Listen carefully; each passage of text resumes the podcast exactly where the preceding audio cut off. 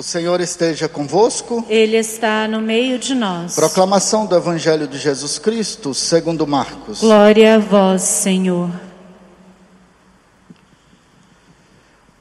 Naquele tempo, Jesus dizia no seu ensinamento à multidão: Tomai cuidado com os doutores da lei. Eles gostam de andar com roupas vistosas, de ser cumprimentados nas praças públicas.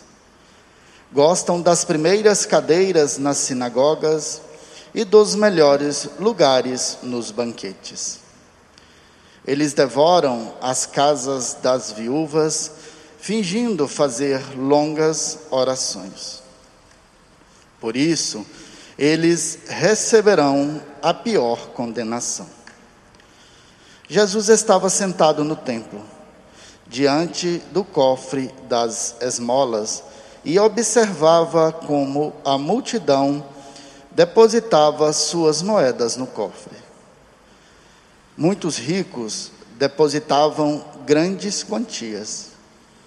Então chegou uma pobre viúva que deu, que deu duas pequenas moedas que não valiam quase nada.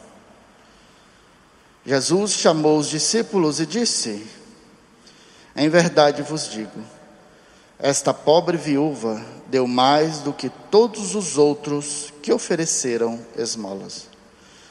Todos deram do que tinham de sobra, enquanto ela, na sua pobreza, ofereceu tudo aquilo que possuía para viver. Palavra da salvação. Glória a vós, Senhor. Você já encontrou assim na igreja alguém que você falou assim, Padre, mas como é que pode? A pessoa está na igreja, mas faz coisas erradas. Padre, como é que pode? Eu estava ali no comércio e vi uma pessoa aqui da paróquia que tem vida, é de pastoral, mas deu um contra-testemunho tão grande. Padre, uma reunião de pastoral, um irmão nosso fez uma colocação tão agressiva que machucou o outro.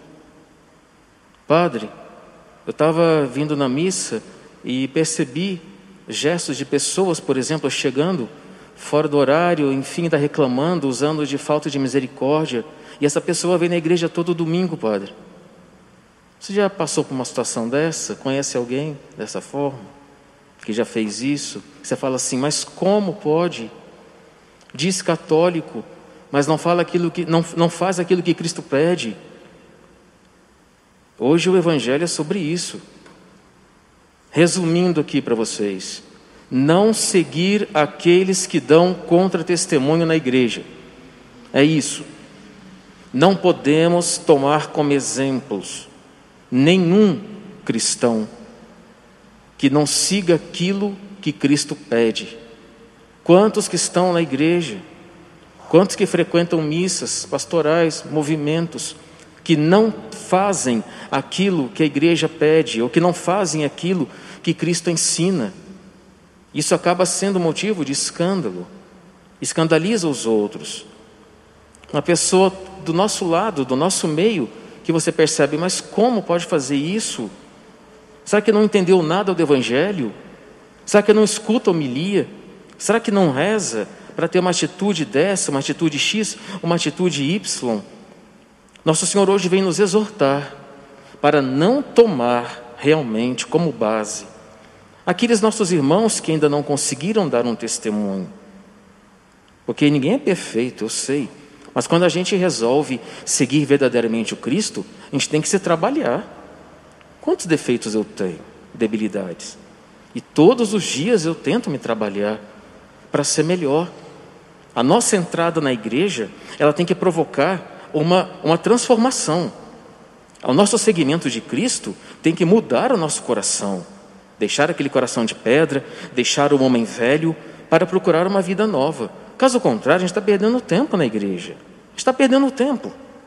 Nós precisamos fazer e cumprir a vontade de Deus na nossa vida. Porque senão, gente, como é que você vai evangelizar se a gente não dá o testemunho? Como é que você vai pregar a palavra se você não a vive? Como é que a gente fala de oração para os outros se a gente não reza? Entende a incoerência que acaba ficando? Então, ficamos, fiquemos bem atentos a isso. Se estamos na igreja, se conhecemos o Cristo, nós temos que fazer de tudo, gente, para se parecer com Ele, principalmente na caridade, no como você trata o outro, a forma que você trata o outro, o carinho, o zelo, o cuidado com o outro. É o que Cristo nos pede nesse evangelho de hoje. Por que, que Nosso Senhor elogiou aquele ato da viúva?